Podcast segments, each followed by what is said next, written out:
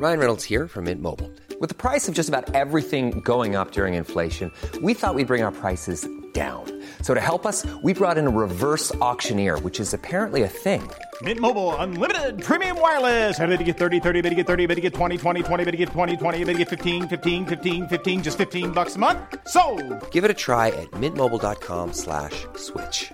$45 upfront for three months plus taxes and fees. Promo for new customers for limited time. Unlimited more than 40 gigabytes per month. Slows. Full terms at mintmobile.com.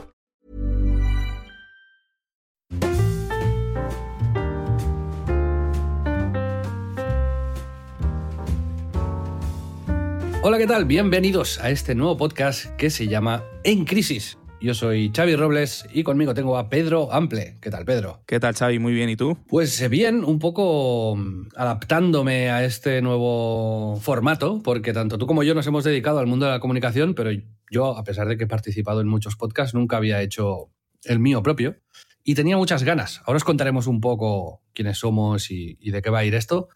Pero tú sí que habías hecho tus pinitos en el podcasting, ¿no, Pedro? Sí, bueno, pero me pasa que hace tantísimo tiempo que efectivamente me siento como un poco novato. Pero sí, sí, había hecho mis cosillas. Tuve mi podcast personal, o he hecho muteados con otros colegas, pero hacía un montón y me hace mucha ilusión arrancar este nuevo proyecto contigo, con mi buen amigo Xavi Robles. Me gusta que digas esto con un tono así un poco melancólico, porque este es un poco el, el tema de fondo del podcast, ¿no? Al final somos dos profesionales ya con mucha experiencia en el mundo de la comunicación, la creatividad, marketing, los eSports, los videojuegos, la tecnología, pero ya tenemos una edad. Entonces ya podemos decir esto de que pues, hace tanto tiempo. Entonces, esta especie de, de melancolías, pues bueno, que por el tiempo pasado y, y, y por lo que hemos hecho, nos tiene un poco así descolocados, pero también es cierto que, ahora estamos haciendo cosas más chulas que nunca, o por lo menos yo.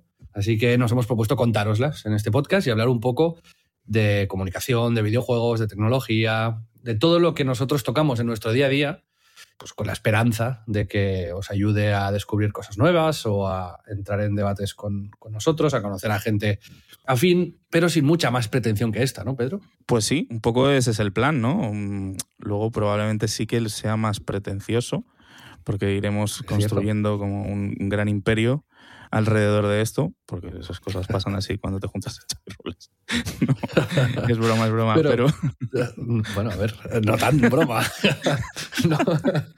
Pero, no, pero eh, no, eh, sí, sí. hemos decidido esto, eh, ir construyendo el podcast poco a poco. Sí, sí, sí, yo creo que es la forma de empezar, ¿no? Y efectivamente, además, más cuando, pues, por las circunstancias de la vida, cada día es más complicado hacer proyectos personales, ¿no? Porque pues eso, ambos compartimos eh, parte de nuestras carreras, una parte importante en la actualidad y tenemos muchísimo trabajo. Ha sido un poco parto conseguir encontrar un día y un momento, pero los dos tenemos muchas ganas. Y efectivamente creo que puede ser un espacio interesante para contar y compartir eh, cosas que nos interesan, pues estando más cerca de los 40, o en mi caso muy, muy cerca de los 40. Incluso que... sobrepasándolos por días. pero, Pedro, llevábamos, la verdad es que llevábamos más de un año los dos queriendo hacer algo y al final hemos tirado por el camino del medio. Empecemos y vayamos construyendo a medida que vayamos publicando episodios, un formato en el que nos sintamos cómodos. Mm, vamos a presentarnos, yo creo que ya es momento de explicarle un poco a la gente quiénes somos. Mm, no sé si quieres hacer alguna especie de presentación cruzada o, o de presentación rápida. Me gusta Yo, eso, me gusta como que nos pongamos el reto como de, de, convertirlo en una manera difícil de comunicarlo. Por ejemplo, yo voy a hablar de ti, una frase, ¿te imaginas? O sea, convertirlo como en una, un, un, juego ya nada más empezar. No, bueno, pero sí me mola, si, si, quieres puedo yo presentarte a ti y tú un poco a mí y luego ya Venga. completamos. Y parece? luego con muchos errores también, ¿no? Es una forma demencial de, de comenzar el podcast, ¿no? Pues, eh, Xavi Robles, nacido en Francia, ¿te imaginas? no. Vale, Va, vale. me presento yo y ya está. Venga, vale, vale, ok. Eh, yo empecé en el mundo de los videojuegos, escribiendo en revistas como Game Life PC, PC Live, eh, PC Juegos y Jugadores, de prensa en papel. Y desde ahí emprendí ya, pues a los 18 años, una cosa así. Hace 20 años que registré a nightgames.com, el año que viene hará 20 años, por eso de la melancolía que decíamos. Y fue un blog de videojuegos que al principio funcionaba con un modelo tradicional, con publicidad, banners, e innovamos mucho y hablaremos en los siguientes programas, supongo, de esto. Y ahora se mantiene con el apoyo de la comunidad, con Patreon, uno de los Patreons, yo creo, más exitosos de nuestro país y más longevos también. Luego pasé a Eurogamer. En Eurogamer eh, pues lanzamos ese, ese portal un poco más mainstream de videojuegos, pero nos costaba liderar el, el, sector hasta que encontramos la posibilidad de hacernos grandes en YouTube. Ahí sí que es verdad que me eché el canal de YouTube a la espalda. Inventamos muchos formatos muy chulos que viven a día de hoy todavía, como el like y dislike, o las noticias de la semana, o Eurogamer Responde. Y supimos de alguna manera comentar la actualidad desde un punto de vista de un profesional, ¿no? Alguien que lleva años analizando videojuegos, haciendo crítica rigurosa, de una manera un poco académica, pero con un tono adaptado a YouTube. Al final, la clave, yo creo, fue encontrar esa voz propia y esa personalidad para cada miembro de la redacción. También profundizaremos en eso si os interesa algún día. Hasta que, pues, Eurogamer ahora tiene 1.600.000 suscriptores, más o menos, y ha conseguido, pues, sobrevivir también gracias a la potencia que tienen en vídeo y, y live streaming. Con el paso del tiempo, esto de YouTube me atrajo y con mi socio Jordi Torras fundamos la agencia Biz, que es la agencia más grande del mundo de representación de creadores de contenido. Y ahí pues llevamos a, en exclusiva a gente como Rubius, como Oli Rex, como Vegeta, como Ibai recientemente, eh, Paula Gonu, Rebecca Stones. Y ahí también es donde conocí a Pedro, donde empezamos a currar juntos y nos hicimos amigos. Y a partir de ahí, pues, pues digamos que... mm, Empezaron las aventuras. Empezaron las aventuras, los viajes, hemos viajado juntos a muchos sitios y, y hemos compartido muchas cosas y nos hemos dado cuenta de que tenemos una manera compatible de entender el, mundo y la profesión.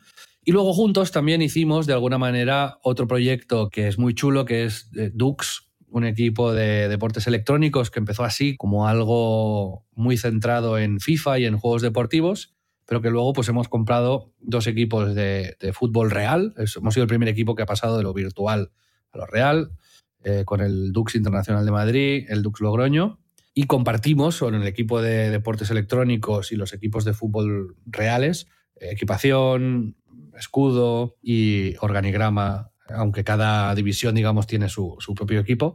Y ahora recientemente hemos anunciado que entramos en, en la NBA virtual y jugaremos como Dux contra los Lakers, los Celtics, los Bulls. Entonces, pues estos son los proyectos más grandes y que creo que han definido un poco mi, mi carrera.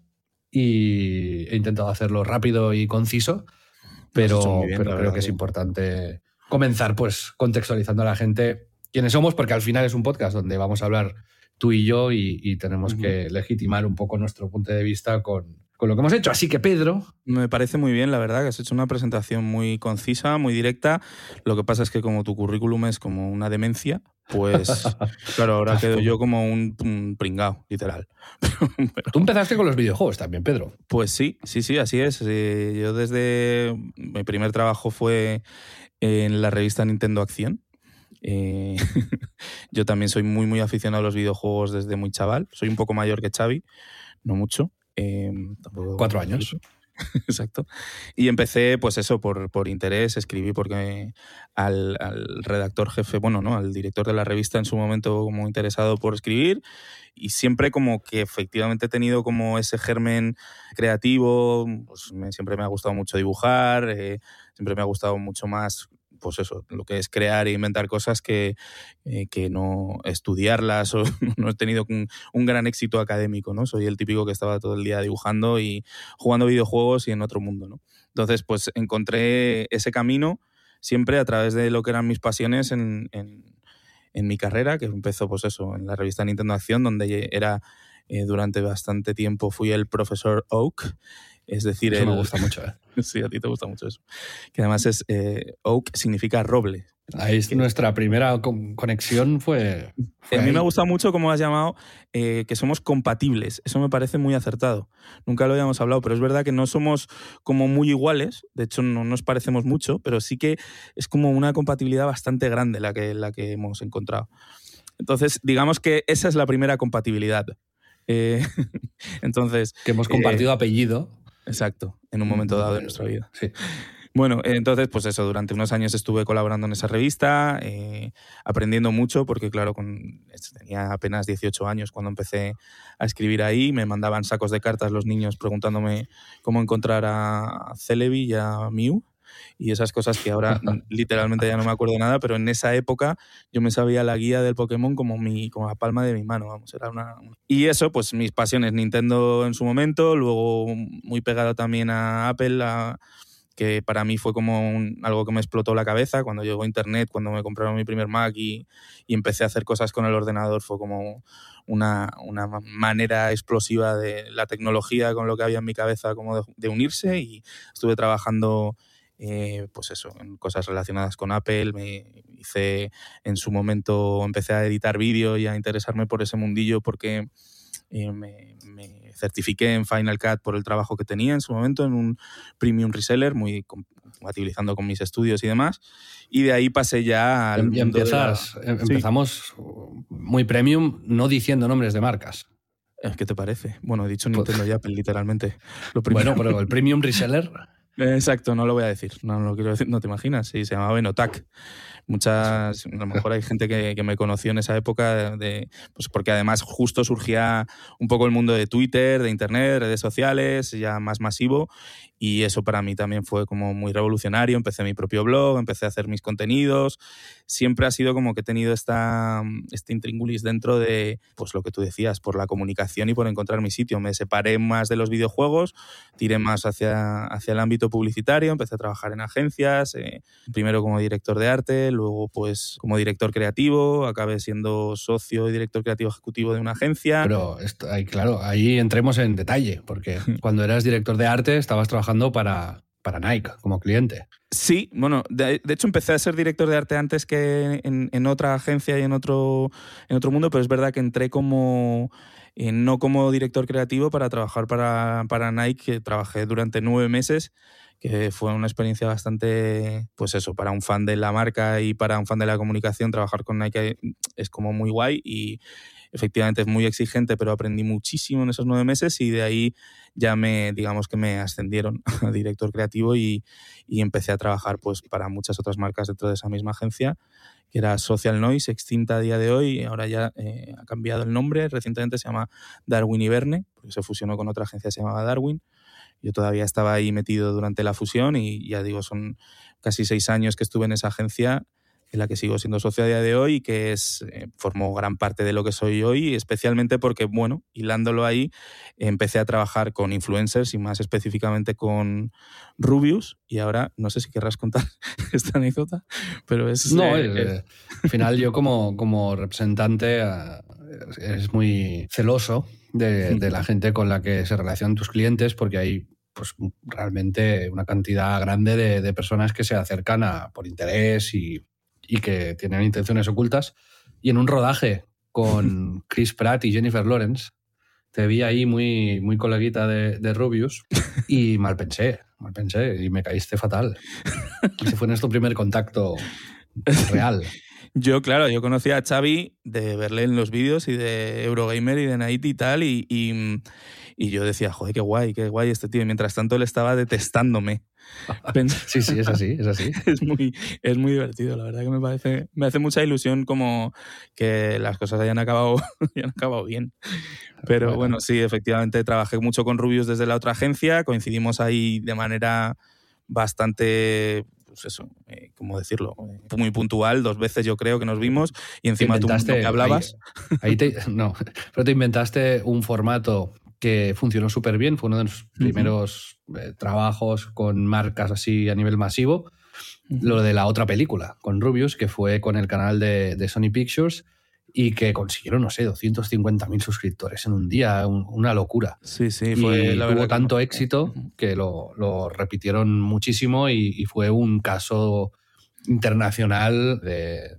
No sé si recibiste algún premio Sí, de hecho, uno de los premios más importantes que puedes ganar en Public es el, un premio eficacia que al final eh, compites con, creo que fue un oro en eficacia en, en los EFI, en los premios eficacia de España, que compites con, pues imagínate, con todas las grandes campañas del país, con y que además de premiar, pues eso, cuánto, cuánto retorno tienen las campañas, pues eh, tienen bastante prestigio también lo creativo, ¿no? Entonces es, es verdad que fue como un caso, un punto ya aparte de mi carrera, que a partir de ahí yo también, que siempre había sido muy creyente del mundo de los influencers y específicamente de los youtubers, aunque a mí ya me pilló mayor como para meterme en eso, no como a ti, que, que tú estabas súper a full en la creación de contenido.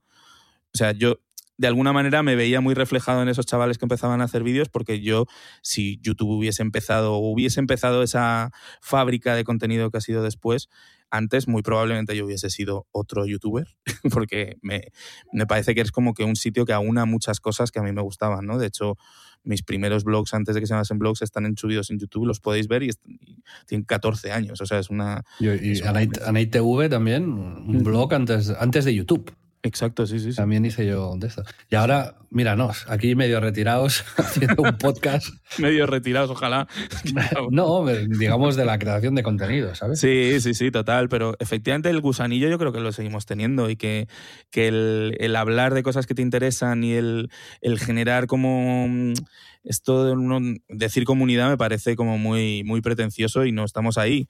Eh, ojalá algún día, ¿no? Pero que, siempre mola recibir el feedback de la gente, conocer a más peña. Yo tengo un montonazo de amigos que he hecho por, por Twitter o a través de mi blog que sigo manteniendo y, y yo qué sé, hace cuántos años de, pues, de que tengo Twitter, 15, 16 años. O sea, que efectivamente ha sido como un camino muy para los dos importante y que, que bueno, pues sigue siéndolo, ¿no? Pues ya lo has contado y, con proyectos como Dux, etc. Y al final te has dejado, digamos, la parte más eh, reciente de tu carrera, la que chicha. es eh, que entraste en, en, Webedia, que es el grupo uh -huh. en el que está Biz, porque Webedia adquirió Biz, que la, la, empresa que os decía de, de representación de influencers que fundé con Jordi Torras. Y ahora tú eres el responsable de Noob, que es una de las productoras que más cosas está haciendo últimamente más innovadoras, eh, con todo lo relacionado con, con influencers y, y, relación de contenido en Internet. Eh, habéis hecho auténticas locuras, como la velada de boxeo de Ibai, por ejemplo, este año. Sí, el,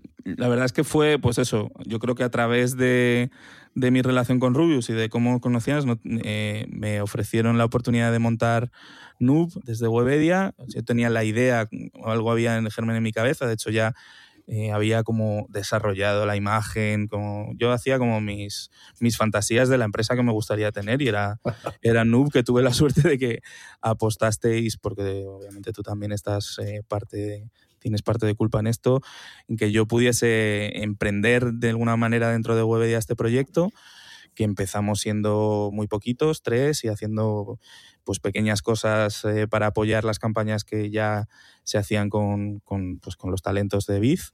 Y ahora mismo pues es una fábrica creativa de, y de formatos que trabajamos a nivel agencia y a nivel producción pues para marcas eh, top de este país, pues como pueden ser PlayStation, eh, Red Bull, Amazon, Netflix, o sea, marcas que además después de una carrera y que todo publicitario yo creo que se sentirá un poco ahí después de haber trabajado con marcas que no siempre son tan divertidas, pues que pues son muy muy agradecidas y que tengo la suerte de poder estar haciendo ahora mismo pues un trabajo y generando además un proyecto con una gente pues muy top. Y, y, y, para acabar, la suerte de poder haber conocido y trabajado de cerca con Xavi, con Toti, con gente del equipo que, pues eso, que no solo es inspiradora, sino que también tiene una visión rupturista y muy evolucionada y muy vanguardista de lo que es la comunicación. Y eso es el, el punto en el que más a mí me, me motiva poder trabajar con ellos. Así que gracias, bueno, pues, eh, gracias, Pedro. Pues mira, amigos, esto es un poco la presentación rápida. Yo creo que en futuros episodios redirigiremos a estos primeros 15 minutos a los, a los que acaben de llegar para que sepan quiénes somos. Pero en este podcast yo creo que la idea y la intención es conseguir que vía, o sea, una vez traspasado todo este filtro profesional y de relacional que os acabamos de contar, pues eh, os vamos a, a explicar cómo, cómo, vemos cosas mucho más mundanas. A veces profundizaremos en, en, trabajos que estamos haciendo o en reflexiones que hacemos sobre nuestra vida laboral, pero al final es importante, yo creo, que os pongamos en contexto también por si vosotros estáis en, bueno, pues en, nuestro mismo universo de, gustos o de aficiones. Y bueno, eh, a mí siempre me, ya sabes que soy un poco ansias, Pedro, ahora hablaremos de esto si quieres, pero siempre soy muy poco fan de las introducciones largas y de las grandes presentaciones, pero bueno. En este Llevamos 20 minutos, pavo. bueno, a ver. Eh, no, pero es que hay mucho de lo que hablar, joder. Yo lo que, lo que estaba pensando es, em, efectivamente, creo que es importante, que es una cosa que no hemos contado en esta intro y como para futuros episodios, es que no estamos en la misma ciudad. Es que eh, yo estoy en Madrid, tú estás en Barcelona y que también este podcast viene a ser una manera de que hablemos de forma ordenada, eh, pues eh, poco más, porque nos comunicamos siempre y hay notas de voz y mensajes, pero que lo de hablar también es, es bueno para nosotros como seres humanos, ¿no? Pues sí, y ya está. O sea, tampoco tenemos mucho más preparado, Pedro. No. sí, no, a ver, nuestra idea, ya os digo, es ir construyendo este podcast poco a poco. Y yo creo que vamos a tender a, crear secciones. ¿no? A, mí, a mí me gusta mucho. Yo no sé si esto es un poco un vestigio del pasado o es algo que ya no se lleva, pero me siento muy cómodo con los formatos, aunque puedan evolucionar, pero sí que me siento cómodo con, con, índices. Nunca, en Eurogamer, por ejemplo, nunca hicimos guiones para los vídeos, sino que apuntábamos los puntos o las noticias, porque ya el conocimiento, digamos que lo, nos lo habíamos estudiado antes o, digamos, ya los dominábamos. Y nunca escribíamos guiones largos, ni, ni he usado nunca un teleprompter, por decirte algo. Pero creo que me siento cómodo si hay una mínima estructura en todo lo que hago. No, sé si te pasa lo mismo a ti. Sí, sí, no, hombre, es clave. Yo creo que además efectivamente suena como, como viejo, pero es verdad que eh, son puntos de apoyo y luego pues también sirve, yo creo que al oyente un poco, ¿no? De, de identificar que a lo mejor qué secciones son sus favoritas o igual hablamos de cosas que no les interesan, pero luego de pronto les, cuando hablamos de comida, pues eso sí que les gusta escucharlo, no tengo ni idea. Yo, al final, por eso creo que es importante hacer la introducción, porque creo que vamos a... O sea, nos interesan una serie de temas que, algunos serán, supongo, de interés general y otros que solo nos van a interesar a los dos. Pero yo cuando escucho podcasts de, de otra gente, al final, aunque me hablen de un pueblo perdido en Suiza, que digamos que no puede tener menos relación conmigo eso, si la gente que me lo está explicando de alguna manera conecto con ellos, pues entiendo que por afiliación eso me, va, me puede interesar o me puede aportar algo. Y esa es un poco nuestra gran esperanza, ¿no? De que a lo mejor algún día estamos hablando aquí de un plugin del WordPress y a la gente le interese. Sí, sí, sí. Al final, lo que tú decías, ¿no? El punto, yo siempre lo me parece muy clave y lo identifico muy claramente, ¿no? El punto como de sello, de efectivamente ya sabes que tal compañía hace una película o tal sello discográfico hace un disco antiguamente sobre todo, ahora es mucho más, más random, ¿no? Ya no, no hay tanto ese, ese punto de marca de las cosas, pero efectivamente por afinidad acabas diciendo, si hicieron esto, lo siguiente que hagan, aunque no me pinte muy, muy parecido a lo que a mí me pueda gustar, por lo menos le prestas otra atención, ¿no? Y estás más atento. De hecho, esta semana hemos leído la triste noticia de, que se ha muerto Virgil Abloh, sí que es para mí una de esas personas, de las pocas que yo creo que hay, que era así muy, muy ecléctico y que todo lo que hacía tenía ese toque, esa personalidad y esa visión creativa. Total, eh, total. Un ejemplo perfecto de eso, ¿no? Del sello de, de una personalidad, de un, una visión tan diferencial que ha marcado una época y que será recordado, ¿no? O sea, una trágica trágica pérdida, la verdad. Sí, entonces, digamos, nos estamos comparando con. No. al, final nos... al final lo que va a pasar es que pues los, pocos que estéis aquí, si estáis cómodos, pues, pues ya es suficiente. Pedro, en todo caso, sí. también tenemos un punto innovador, que siempre nos gusta hacer algo que de alguna manera rompa. No, no creo que. Yo creo que tú eres mucho más innovador que yo. Yo me siento más cómodo con estructuras tradicionales y a mí me gusta, sí que es cierto, que los proyectos en los que estoy mm, resuelvan una necesidad como que a mí me parece evidente. Quizás mi mérito ha sido que he detectado antes que otra gente esa necesidad o que he sabido solucionarla de una manera efectiva. Pero la has solucionado de una manera efectiva y pronto, eso se llama innovación. O sea, si lo haces primero, ¿no? Pero yo creo que tu manera de innovar es, es mucho más creativa que la mía. No, no, estoy diciendo que una sea mejor o peor Sí. que la otra, ¿eh? Pero tú sí que te miras, eres muy pragmático también, pero te miras los, los retos de una manera donde la, la creatividad es, es muy importante. Y eso a mí, me, me- bueno, es una de las cosas que más aprendo de ti, vaya. Vaya, muchas gracias. No, yo efectivamente lo que me gusta es como meterme en, en- en jardines, ¿sabes? Como eh, no me da miedo y al, al final veo como las oportunidades y efectivamente creo que tiene que ver con una parte de análisis. O sea, tampoco voy como un loco a, a tirar ideas hacia un sitio donde veo que no hay, no va a haber resultados, ¿no? No, de hecho, es una cosa que me ha pasado mucho en mi carrera cuando había el típico director de cuentas que para una cuenta que no sabías que no tenía un gran desarrollo creativo, te pedía como para que le dibujases una cosita y, y que así la agencia quedase como más creativa cuando no había una utilidad real en lo que hacías, ¿no? Entonces yo creo que sí que es verdad que he tenido como la suerte de, de como captar cosas en el entorno de la comunicación que siendo nuevas o, estando sin, menos explotadas, pues haberle puesto capas encima que, sumasen, ¿no? Y, y el caso, por ejemplo, de la otra película, yo eh, creo que era la manera de, de, hacer distinto el contenido. Cuando Rubius estaba haciendo ya muy, muy buen contenido él solo, era dándole los medios para llevarle a otro sitio, ¿no? Y de pronto hacer cortometrajes de 10 minutos alrededor de las pelis, pues era algo que yo sabía que de una manera lógica, llevándolo a su tono, su propia audiencia iba, iba a ver como que era algo de valor, ¿no? Y efectivamente funcionó guay. Pero esto no, es diferencia, ¿eh? Porque mm, para mí, al principio, la creatividad no era algo fundamental ni muy importante en lo que hacía, Uh -huh. sino que más bien estaba como implícita en la innovación. Exacto.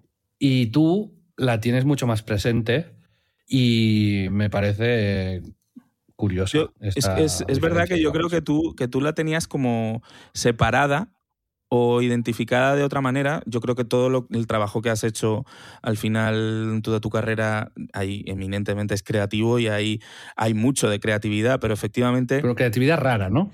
Está, no, sí, pero... es verdad. Es, no es una creatividad al uso, digamos, tradicional. Es, es Eso es. Como, Sí.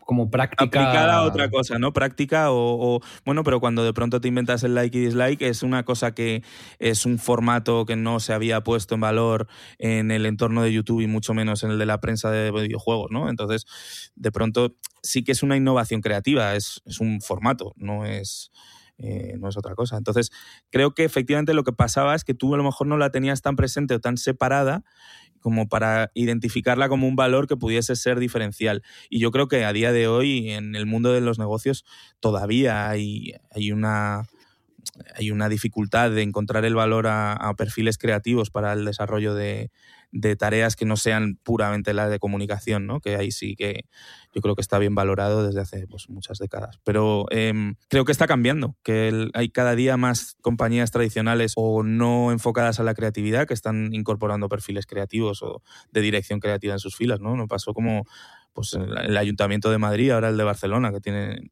directores creativos, ¿no? que es como joder, parece una, una, locura o algo que hacen para robar nuestros impuestos y realmente eh, se ve que tiene una utilidad y hay una, una, lógica detrás pues muy grande. Pues bueno, yo creo que ya vais, los que no nos conocíais, que supongo que los que estén escuchando este primer programa de alguna manera nos tenían localizados, ¿no? Pero Pedro es un perfil muy creativo, emprendedor y que tiene un recorrido profesional en publicidad. Yo soy emprendedor, pero no por convicción, sino más bien por accidente. Y ahora, en este punto de nuestras vidas, Pedro, uh -huh. mmm, yo, claro, estamos en, no sé si a punto de entrar en medio o pasando ya una, una crisis. En, en, a, al final la edad es lo que tiene. Total. Y me pregunto si en... en a mí me, me, me, bueno, yo pienso en estas cosas. ¿Tú crees que, que la creatividad, la, la, la innovación que nos vamos a hacer mayores para esto? ¿O, o que... ¿Sabes? O sea, sí, sí, sí, me, me, da, me, da, cierto miedo esto, pero también creo que hay mucha gente que ha crecido al mismo ritmo que nosotros y a la que nosotros estamos más capacitados para llegar a ellos que los jóvenes. Pero a mí ya me... No, no sé si me cuesta o es un complejo que tengo debido a esta crisis, pero pero no sé si a la, no sé si nos estamos haciendo mayores para el trabajo creativo e innovador. Eh, o sea, yo creo que al final, como en todas las épocas, igual que nadie nos enseñó a hacer las cosas como las hemos hecho y, y he surgido, pues eh, creo que la madurez te da otras cosas que efectivamente cada vez me cuesta más pues estar en la misma onda del lenguaje y de, comprender pues el, tipo de comunicación en el que quizás últimamente más me he especializado y eso es una realidad porque ya no me es tan eh, ¿cómo decirlo? No, me, no es algo que me apele a mí como consumidor, ¿no? Entonces tienes que hacer ese esfuerzo, tienes que ponerte en otro sitio. Pero creo que es verdad que lo suplimos, yo creo, con esa madurez que deberíamos tener para, para ver las cosas desde otro prisma, ¿no? Y, y ser más profesionales. O sea, yo cada vez más veo mi trabajo también con ese punto de un oficio, ¿no? De, pues, sé las cosas que hay que hacer para llegar a los sitios cuando antes, pues, lo que hacía era ponerme delante de un papel y volverme loco media hora a ver qué salía, ¿no? Sí. Yo, a mí, yo lo que creo que me ha aportado la edad es, hace 15 años, mi principal valor creo que era la insistencia y la pasión, ¿no? Cuando tenía un proyecto delante que sabía que podía funcionar, trabajaba 20 horas al día, Total. no dormía, incluso pecaba de entusiasmo. Nunca llegué al punto de, sentirme un vendehumos, pero sí un, un sobreentusiasmo que magnifica un poco la dimensión de lo que estás haciendo. Y creo que con la edad he aprendido a relativizar la importancia de las cosas y a ser más práctico en la toma de decisiones y en la priorización de tareas. Pero hay una cosa. Creo que eso es lo que me ha aportado. Sí, sí, sin duda, sin duda, y además se percibe. ¿eh? O sea, yo creo que tienes una habilidad que efectivamente yo creo que se debe al músculo que has ido generando de tu experiencia para tomar decisiones muy claras y muy definitivas en momentos clave pero sigue siendo una persona tremendamente entusiasta y creo que además los, los que habéis sido emprendedores toda vuestra vida, eh, es que tiene que surgir de esa pasión. Yo no te veo como emprendiendo una cosa en la que no creas y en la que no te vuelvas loco, ¿sabes? Si te angusties ahí de, oh, quiero sacar mañana, ¿sabes? O sea, creo que sigues teniendo un poco ese, rollo. Lo, que me pasa con el, con el tema emprendedor es que a mí siempre me ha dado un poco de repelús como el ecosistema emprendedor, ¿sabes? El, Los libros para emprendedores, los podcasts para emprendedores, que hay, los hay de muy buenos y tengo intención de hablar de, un libro que me leí hace poco, que te regalé, de hecho, el de Netflix. Sí. Que está súper guay. Pero en general me aliena mucho esta, no sé, este universo como de siempre querer hacer más e innovar y tal. No, no. No, no Y de la fórmula, ¿no? De, de cómo intentar explicarlo en charlas TED de esto se hace así, así, así. Eso yo creo que compartimos ese un poco ese rollo. A mí me pasa igual. Ya, lo mío no, sé si decir grimilla, pero sí mm, pereza, digamos, eso es definitivamente. Eso no quiere decir que no puedas aprender con estas, con estas movidas, ¿eh? que tampoco hay que empezar faltando. Pero mm, sí que es cierto que cuando más feliz he sido es cuando más absorto he estado en, cosas que me han interesado mucho. Y quizás esta es la crisis en la, que yo estoy. El podcast yo propuse que se llamase En Crisis porque estamos, creo, como en una etapa, como los, los, cuando cumplí 20, ¿no? Que tenía que definir mi futuro en cuanto a pasiones y, y, cosas que quería ver y visitar y hacer. Y ahora creo que, que lo tengo que redefinir un poco, porque ya no son los mismos motores los que me mueven. Y entonces, pues, bueno, esta crisis te lleva a pues comprar movidas que no necesitas, eh, empezar proyectos que no van a ningún lado, quizás por, por, querer imitar eso que hacía los, eh, pues hace Como 15 este. años, ¿no? Como este, quizás. Eh, o yo qué sé, o, aprender, ponerte a aprender cosas de cero como coreano, ¿sabes? Que estoy ahora haciendo un curso online. Hostia, no sabía eso. Sí, talktobeinkorean.com. Si quieres, es gratis, está muy bien. Pero creo que esto es lo que yo quiero explorar en este podcast al final, ¿no? El, la, búsqueda de nosotros mismos, la reinvención. Está guay, está guay. Eso, eso es, eso es. Tampoco, como tú decías antes de empezar, tampoco hay que cebarnos en eso y hacer demasiado hincapié, ¿no? Y que parezcamos aquí unos. Uh, no sé. unos angustias que. Angustiados en una barra de bar, ¿no? Sí, sí.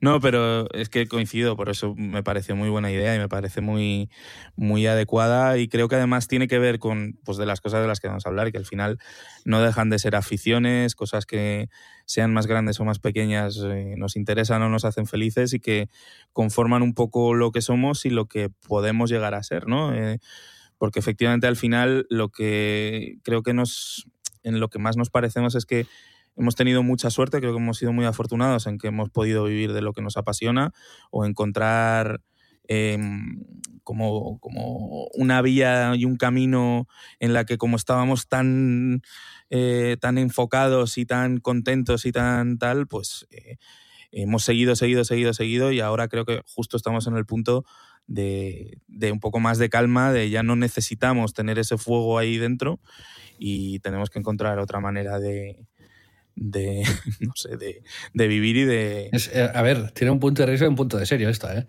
Sí, sí, sí. sí. Lo, lo, no, lo, digo como de risa porque, o sea, literal no hemos hablado de esto. es la primera vez a todo el mundo. Yo, yo, yo, entiendo que esto le pasará a todo el mundo. Pedro. Sí, sí, 100%. Bueno, a ver, en, en nuestro caso, es lo que te digo, por unas cosas muy concretas, pero yo creo que en cualquier caso, ¿no? O sea, ¿Sí? todo el mundo cuando llega a cierta edad dice, bueno, hay que plantearse, estoy en la mitad de mi vida, qué he hecho, de qué vale, eh, por qué, o qué son las cosas que me gustan, que no. Habrá quien esté mega feliz en su vida y habrá quien haya tenido yo, la desgracia yo creo que, de sufrir la hostia. Yo creo que nadie. Yo creo que no hay nadie. O sea, ¿tú lo crees de verdad? ¿Que alguien puede ser de feliz de manera sostenida 60 años? No, 60 años ni de coña. O sea, si lo es, es tonto. O sea, alguien. de verdad lo pienso, ¿eh? a lo mejor es muy radical decirlo, pero creo que la, que la felicidad sin, absoluta, si no eres medio bobo, no. no, no, no me, la, no me la creo. No, no, me gusta empezar faltando. ¿eh? O sea, o sea, vamos a, a, a. saco. Sí, sí, no, muy bien, muy bien. No, y lo que digo es que efectivamente, pues te puede tocar. Coincide con que estamos en una etapa, eso, de eh, midlife crisis y, tal, pero que, no lo estamos descubriendo nosotros, que es como bastante típica, pero yo hablo con Peña de mi edad, pues eso, que, que, está en otra situación vital y que me dice, pero tío, si los 40 están de puta madre y son un momento idóneo y, y yo lo pienso y ahora puedo hacer lo que me dé la gana. Un amigo un amigo que conocemos los dos, el otro día me dijo, yo decidí que iba a ser el momento en el que me tocase todos los cojones, que iba a ir a, a la playa y iba a hacer nudismo y estaba ahí con la polla fuera. no sé si te he contado esta anécdota, pero no. cuando te diga quién es vas a, te vas a descojonar. Y, dice, y estaba ahí diciendo, pues sí, ahora ya me lo puedo permitir. Y digo, o sea, eh, me parece como muy guay, me parece guay como las declaraciones, pero lo que hay detrás, ¿sabes? O sea, analiza un poco lo que... ¿Sabes? Lo que significa, ¿no? Nada, ya me toca todos los cojones. Es como. Sí, sí. No sé si quiero que me toque todos los cojones, ¿me entiendes? Sí, sí, no, no. Es que estamos en esta búsqueda y quizás este, este podcast puede ser hacer esta búsqueda los dos. Compartirla. Junto, junto con la gente también que nos escucha, ¿no? Que es. mi idea, de hecho, Pedro, y aquí empieza la primera idea de formato, uh -huh. es que la gente nos cuente alguna de sus crisis. Uh -huh. Hay un programa, un podcast que se llama La Ruina, que está muy bien que la gente sub, lo hacen en directo, en teatros, ¿no? Y la gente sube al escenario y, y explica ruinas que han tenido, ¿vale? Pues cómo perdieron todo su dinero o cómo, yo qué sé, ¿sabes? Pero muy orientado a emprendeduría y eso. ¿o? No, no, no, que va, es de comedia. O sea, de hecho, en el teatro ¿Ah, sí? hacen a suertes y sale alguien del, del, de esto, ¿sabes? El otro día estaba escuchando uno de una persona que fue al médico y, y, le metió la mano en el culo, el médico, digamos, sin esperárselo, ¿sabes? Bueno, pueden ser situaciones o pueden ser ruinas de invertí en placas solares y, y perdí todo mi dinero. Pero yo también quiero, eh, quizás, ¿no? Como, porque como sí. es un podcast, tú te reíste el otro día, ¿no? Lean, Lean Design, ¿no? De este que lanzamos un, usando terminología emprendedora, un MVP, ¿no? O el producto mínimo viable Exacto. y lo vamos construyendo. Podría ser, a lo mejor, interesante eso, que la gente nos cuente qué, qué, qué cambios vitales, radicales y, y, bestias han hecho, pues eso, en esos cambios que, que, a uno le pasan en mitad de la vida, ¿no? Y el, hay el típico publicista que se ha hecho bombero, esto lo hemos escuchado todos, esta anécdota, ¿no? De... el 90%, ¿no? De, yo no... Hay mucha gente que he conocido que trabajaba en agencia y ha desaparecido, ¿no? O son bomberos sí. o son, han hecho un chiringuito o algo así. Pero no aguanta ni Dios. Sí, ¿no? Pero que, que hay gente, pues eso, que se va a vivir a otro país o que mm, monta una empresa de repente de no sé qué, o que se compra una casa en el campo y, y, y viven pues sin electricidad. Eso, eso Yo tengo un caso extremo que te conté, que es mi amigo Fermín, que es uno de los fundadores Sí, sí. De, de la exagencia en la que estaba, que se fue directamente a vivir a Filipinas, se montó una, ca- una casa en la ladera de un volcán, que ahora mismo, que obviamente eh, inactivo, pero que ahora mismo con todo lo que ha pasado, eh, pues es como, joder, no sé si acojona un poco, pero que a lo mejor ves, sería como perfecto un día como invitarle. Claro, que claro. además es un tío muy interesante. Sí, ¿Te das cuenta, Pedro? Llevamos 40 minutos. Ya medio tenemos un formatillo. Sí, sí, sí, sí, sí. Mejor ¿No? que estar como mandándonos notas y podríamos hacer esto, lo vamos haciendo y, y queda, queda algo. Me gusta. Y este Fermín, entonces, está viviendo ahí en una isla que ¿cuán- ¿cuánta gente hay en esa isla? Bueno, él ahora vive entre Hong Kong y pero su propiedad y ha montado ahí como su propia eh, como medio hotel y demás, pero es una isla que se llama joder, tío, soy malísimo, no me acuerdo. Eh, Da igual el nombre. nah, lo contaremos yo creo en un que la especial, gente no pero lo geolocalice. Sí, exacto. No, bueno, si lo buscáis es que hay entrevistas en Yoroku y en mil cosas contando toda esta movida. Eh, no, el tío se fue, compró un terreno, se fue para allá, vivía con una familia mientras le construían la casa, que además eso, en Filipinas y en una isla, pues son unas condiciones pues eh, cercanas a la pobreza mientras estaba viviendo y de pronto pues ahora tiene allí una, una super propiedad que es como de ensueño y que le he prometido que iba a ir a verle desde hace, yo qué sé, 10 años. Yo voy No a. Fermín, yo me voy a venir con Pedro, ¿eh? Vamos, vamos para allá. Mensaje a Fermín. Exacto. Pero es así, ¿eh? O sea, yo- mi padre, por ejemplo, el otro día, mi padre es una persona que siempre. Mm, Él es eh, profesor, ha sido profesor toda su vida, de instituto, de lengua y de literatura. Pero yo creo que no ha sido emprendedor porque mm, la vida no le acompañó al principio, porque venía de una familia muy humilde, eh, inmigrante andaluz aquí en Cataluña y tal, y, y tuvo que ponerse a trabajar. Y empezó como profesor, pero fue director de escuela a los 22 años, creo. O sea, muy, muy joven. Con programas así de estos eh, piloto que hacían para tal. Pero él siempre, como cada 10 años, ha tenido proyectos radicalmente distintos. O sea, durante yo creo que sus 20 fueron la enseñanza. Pero luego se hizo fotógrafo y montó exposiciones y toda la pesca y tal. Luego hizo una web que se llamaba sololiteratura.com, que ahí era la web más, más grande del mundo de literatura, era bastante Joder. pepino. Pues, piratísima la web porque tenía textos de un montón de gente ahí sin de esto, pero en la época, la- inicios de Internet. Luego montó una ONG y estuvo 10 años yendo a, a Guatemala y, a- y ayudando, digamos así, pues en cooperación, en, en proyectos tal, muy chulos. Yo fui una vez cuando tenía 15 años. Qué top. Un viaje muy guay que algún día te contaré. Nunca te he hablado de ese viaje. Y fue No, muy, no, fue muy no. chulo. Luego, ahí, en ese viaje, fuimos a Antigua, una ciudad, y montamos en caballo. Y mi padre cayó del caballo y se rompió el hombro. Y tuvo que volver a España porque le tenían que operar el hombro. Pero eso, digamos, no pasó nada, luego está bien del hombro y todo. Yo estaba ahí con mi primo y mi hermano en caballo y me separé del, del grupo, no sé por qué. Entonces estábamos los- mi primo y yo, creo, y me dijo mi primo, hostia, que, me, que a Paco, que es mi padre, ha caído el caballo, no sé qué tal. Y entonces como que me, me entró el ansia y empecé a espolear el caballo muy rápido. Y me encontré solo, eso es verídico 100%, ¿eh? O sea, yo, ¿qué cojones voy a saber cómo montar un caballo? Imagínate, y en Guatemala, ¿sabes? Pero estaba ahí que yo me creía, me creía un, un jinete extremo. Entonces empecé a espolear el caballo y a ir hiper rápido en asfalto, o sea, en, en ca- carreteras como de cemento, que esto era peligrosísimo. Y llegó un momento en el que me encontré rodeado de, de- por una jauría de perros salvajes que asustaron al caballo, el caballo encabritándose ahí. Y, y yo rodeado como de ocho perros. y ¿Pero no- qué y película al- es esta, tío? Te lo ¿Qué- juro qué- que ¿en esto pasó. has visto? ¿Netflix? ¿HBO No, no, Max? que es verdad, que es verdad. Y, y- y al final llegué, no sé cómo, a- al, al sitio donde, donde estaban los demás, pero qué miedo pasé yo cuando me encontré. Imagínate, ahí yo parado, el caballo parado y ocho perros como acercándose, cerrando el círculo, ¿sabes? Y, ¡Oh, tira! Y el caballo asustado, bueno, bueno, una locura. ¿Pero ¿y cómo saliste de ahí? Pues, es- pues, pues espoleando al caballo y diciéndole que corriese y al final pues como, a ver, los perros no hicieron una barrera de energía, ¿sabes? Que pude pasar por, por en medio. Pero, pero sí, sí, bueno, total. Que montó la ONG, luego montó una editorial que se llama Editorial Candaya. O sea, ha ido- ha ido haciendo como reinvenciones a lo largo de su vida en periodos de, de 10 años. Y yo creo que soy un poco así también. ¿sabes? Ah, Súper interesante. La verdad es que no conocía tan al detalle la carrera de tu padre, macho. Me parece brutal. Algún día lo podríamos traer aquí, incluso. Joder, molaría un montón. Y otro día el mío. Vale. Para que nos cuente cómo ha hecho lo mismo toda su vida. No, hombre, tu padre también tiene que, sí, sí, sí. Pero ves, la ¿eh? es, es- son buenas ideas. Hay lluvia de ideas en un podcast, se puede hacer también.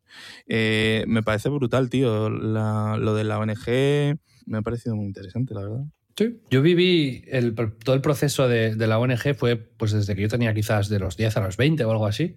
En una ONG se llamaba Arenys Solidari, o sea, de un pueblo de aquí de, de Cataluña, del Maresma, se llama Arenys de Mar. Y entonces pues empezaron, nada, él y su mujer, y hacían en la fiesta mayor pues como el típico chiringuito donde vendían mojitos, caipiriñas, no sé qué, y con el dinero pues luego pues lo, lo tal. Y empezaron a, a tener cierta estructura y gente que se apuntaba desinteresadamente y, y tal. Y ya te digo, mi padre se pasaba tres, cuatro meses del año en Guatemala haciendo movidas ahí y tal. Y, y luego pues llegó un día en el que ya pues dejó de tener, supongo, la misma pasión o ganas o le faltaron energías o a lo mejor vio que alguien lo podía hacer mejor y delegó y se fue a otra cosa y se desentendió del proyecto, pero durante esos 10 años fue una parte muy central de su vida. ¿Tú has tenido como inquietudes como de mm, montar algo así o algo como... Sí. Sí, ¿no? Sí, durante, durante la pandemia, de hecho, intenté montar algo, pero, pero creo que me chalé demasiado como para llevarlo a cabo, porque fue una época un poco dura. Pero sí, de vez en cuando me viene esa inquietud de... No sé, tú- o sea, yo a veces me he planteado, digamos, donar todo lo que tengo y vivir austeramente y ayudar al prójimo, pero, pero creo que no, no con suficientes ganas. Pero no descarto que sea algo que, que haga algún día. ¿eh? Ujú. Sí, ¿Tú yo sé que, Steve, vamos, Steve Wozniak, sabes que el Sí. tío es, es bueno, el fundador de Apple junto con Steve Jobs y tal. que El tío dio de manera bastante silenciosa todo su dinero a- y vive de lo que gana haciendo conferencias y tal, que le tienen que pagar una pasta seguramente, pero que dio Sí, mal- mal no vive. dinero, ¿eh? ya, No, no, pero que, pero que, que es una locura, vaya, que el pavo... Sí, sí, sí, sí. No, es brutal porque, mm, quiero decir, el dinero que ha tenido que hacer, yo no sé cómo estaría luego el tema de sus acciones y en Apple cuántas se quedó, cuántas vendió, lo que sea, pero dinero ha podido hacer infinito y más. Pero por lo que yo sé, Sí, lo donó pues- todo a becas, universidades, a apoyar estudiantes así jóvenes y Sí, tal. el tío es como muy, muy del software libre, de, de hecho ha criticado bastante a Apple muchas veces porque él es pro, pro software libre al máximo y claro, un, un sistema operativo cerrado y cobrándote por las aplicaciones, pues no va mucho con él. Pero, o sea, yo no soy muy de Steve Wozniak, pero joder, eso me parece, me parece digno de halago, obviamente. Lo vi por, por Twitter una vez cuando se hablaba de la tarjeta de crédito de Apple o algo así, que alguien le, le- le dijo como, por el dinero que tú tienes, ¿para qué vas a querer ganar puntos, sabes? Con lo- la tarjeta esa y tal. Y alguien le respondió en plan, no te flipes porque el pavo, o sea, donó tal y no sé qué, y bueno, como que se destapó un poco ahí la movida, pero que sí, que sí, que bueno, a lo mejor eso es una leyenda urbana, pero yo creo que no, que, que investigué en su día y ya sí.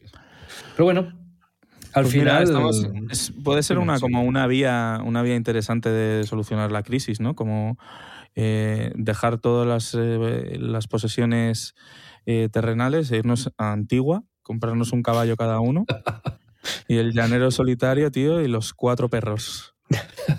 Como cada día intentar recrear esa, esa pesadilla. Ese ¿no? momento épico de, de- de- ese- es que a mí me ha parecido como muy bonito, ¿no? Como una aventura guay. O sea, pobrecito tu padre, ¿no? Pero No, no, bueno, es, es así, es así. es así, así Am, pasó.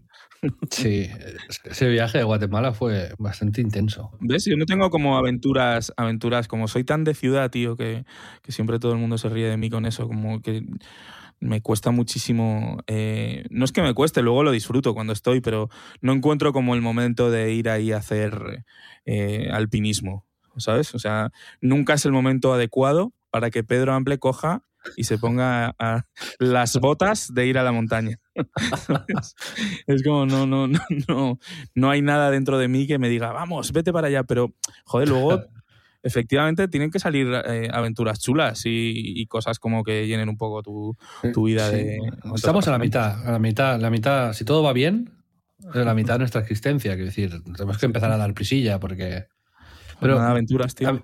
Me pasa mucho a mí lo de que me da pereza hacer las cosas, infinita pereza, pero luego cuando estoy en, ello, lo disfrutas. Mm, lo disfruto muchísimo y de hecho es o sea, siempre lo que más recuerdo y lo que más nostalgia me da son situaciones en las que a priori no quería haber ido ahí, ¿sabes? O sea, digamos el no planees, ¿no? Quizás.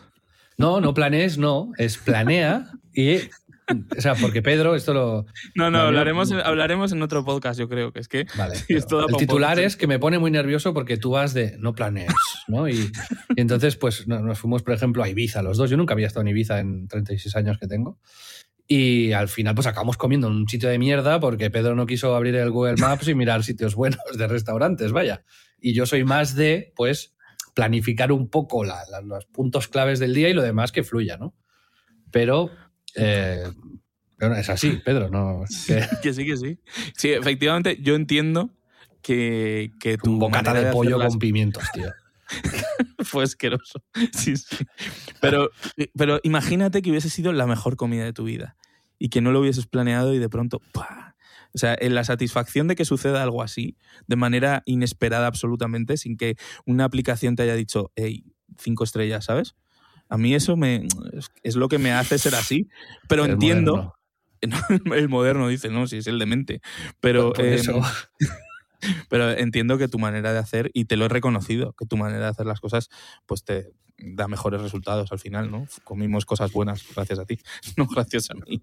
Sí, pero que me refiero es que es muy difícil que, digamos, decenas de miles de personas que vuelcan inputs en Internet no tengan razón, ¿sabes? Digamos, en ¿Sabes lo que te quiero decir o no? Si un sitio tiene 2,5 estrellas en el Google Maps, por más que tú lo desees, no vas a comerte ahí el mejor kebab de tu vida, ¿sabes?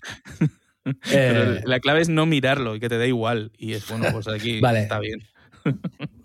Podría plantearme ir con esa filosofía algún día en algún viaje y, y hacerlo. Mira, o sea, te angustiarías de una manera, tío, que sería... sería imposible, tío. Sería inviable 100%.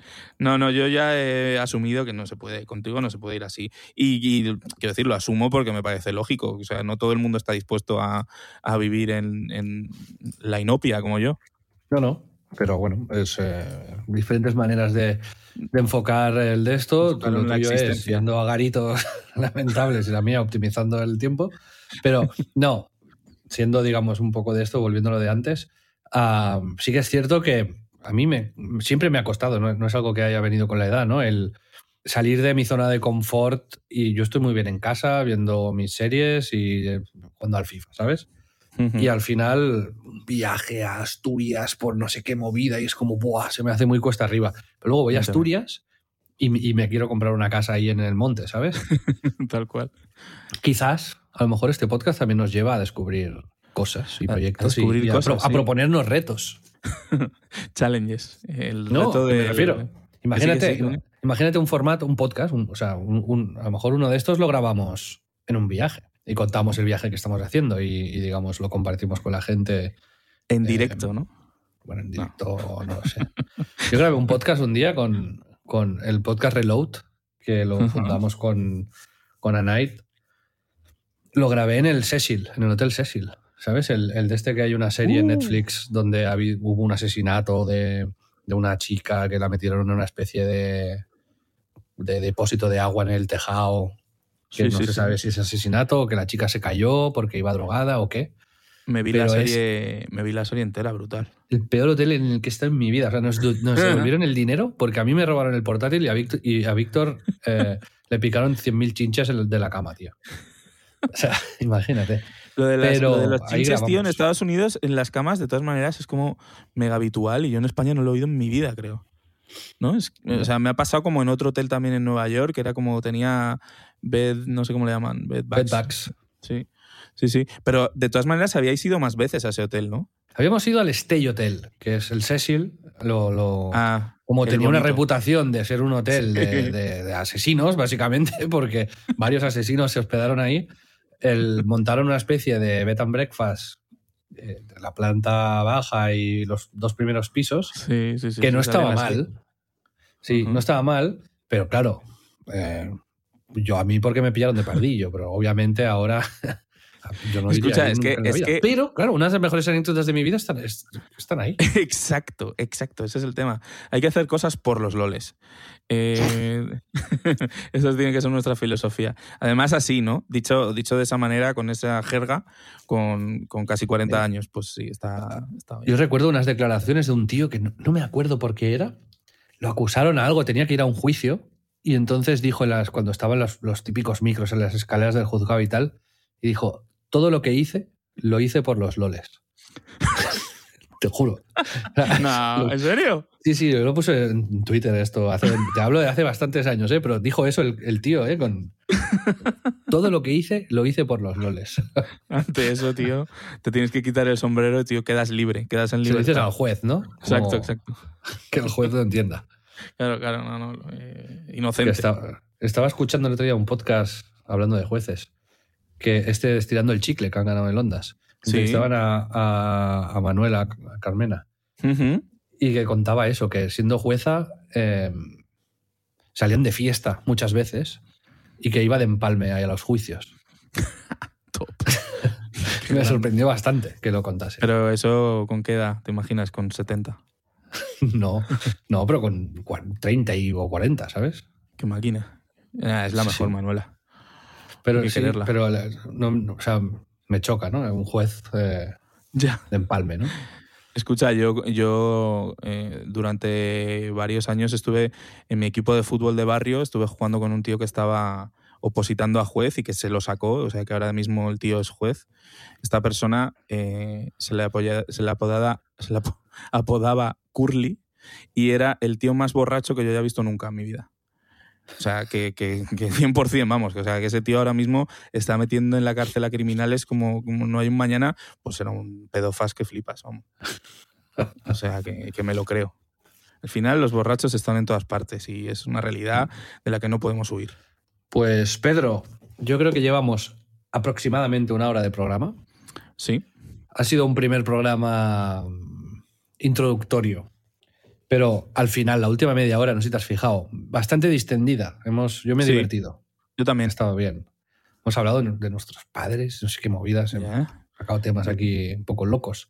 Pero hemos introducido, yo creo que la gente se puede empezar a, y nosotros mismos, a formar una idea de lo que será esto, ¿no? De, de- de- de- O sea, no hemos sacado ni una sección, no hay secciones, Todavía no. pero el tono, el rollo de lo que vamos a hablar, sí, yo creo que está bien dicho. ¿Cómo calificarías tú de este, a este primer episodio? Dame un, un adjetivo. Introducción. Eso no es un adjetivo, Xavi. Bueno, úsalo como.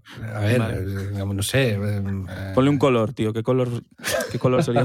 Verde, me lo imagino verde, no sé Ah, por mira, qué. mira. Sí. Eh, ¿Cómo lo describirías tú? ¿Qué, qué adjetivo le pondrías? Es que. No sé, tío. ¿Qué pregunta es esa, tío? Random. Ha sido. Bueno, también. Pues a- aquí se queda un poco mm, el primer podcast. Yo creo, ¿sabes lo que deberíamos hacer, Pedro? ¿Qué? Publicar dos episodios a la vez. Esto es como una reflexión Sí. demencial para el que lo escuche, ¿no? Porque ya habrá sucedido. Y a lo mejor no hay un segundo podcast publicado, ¿no? Pero creo que sería bueno publicar dos Sí. y así, pues, cuando. ¿Y quieres grabar ahora del tirón el otro? No, no, no, no. Estás loco. No, no, nos damos una semana Vale. y así podemos pensar, tú eres creativo. Yo ya me he, cubri- me he cubierto las espaldas diciendo que no soy muy creativo. Ya, yo soy creativo, pero bueno, ¿sabes? Estoy como en la crisis, tío. Usarlo de No, excusa que- ahora para todo. Te, te quiero trasladar la responsabilidad de, de hacer secciones. No, pero un- una sección, aunque quede un poco cutre, a lo mejor hay que plantearse para el siguiente. Vale, me parece bien. Como, No, pero lo de que hemos comido, eso que tenías ahí, algunas ideas que estaba bien, ¿no? Como sí, como sitios un update ido, rápido, que ¿no? Eso, que hemos hecho, sí, que hemos leído, que hemos visto, que hemos comido, como... está guay. Ey, Y, como si quieres hablar específicamente de uno de esos temas, como que tengas que elegirlo tú. O sea, no vamos a como contar el rollo de, "Ah, pues mira, este me- esta semana he jugado a no sé qué.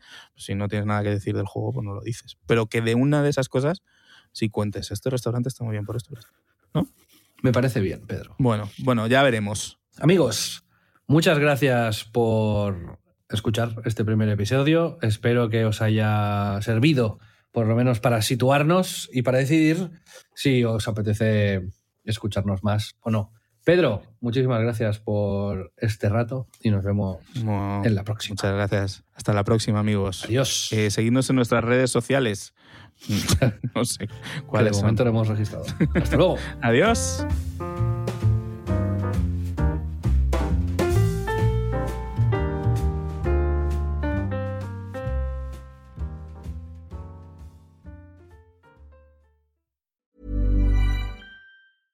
Introducing Wondersuite from Bluehost.com. Website creation is hard, but now with Bluehost, you can answer a few simple questions about your business and get a unique WordPress website or store right away. From there, you can customize your design, colors, and content. And Bluehost automatically helps you get found in search engines like Google and Bing. From step-by-step guidance to suggested plugins, Bluehost makes WordPress wonderful for everyone. Go to bluehost.com/wondersuite.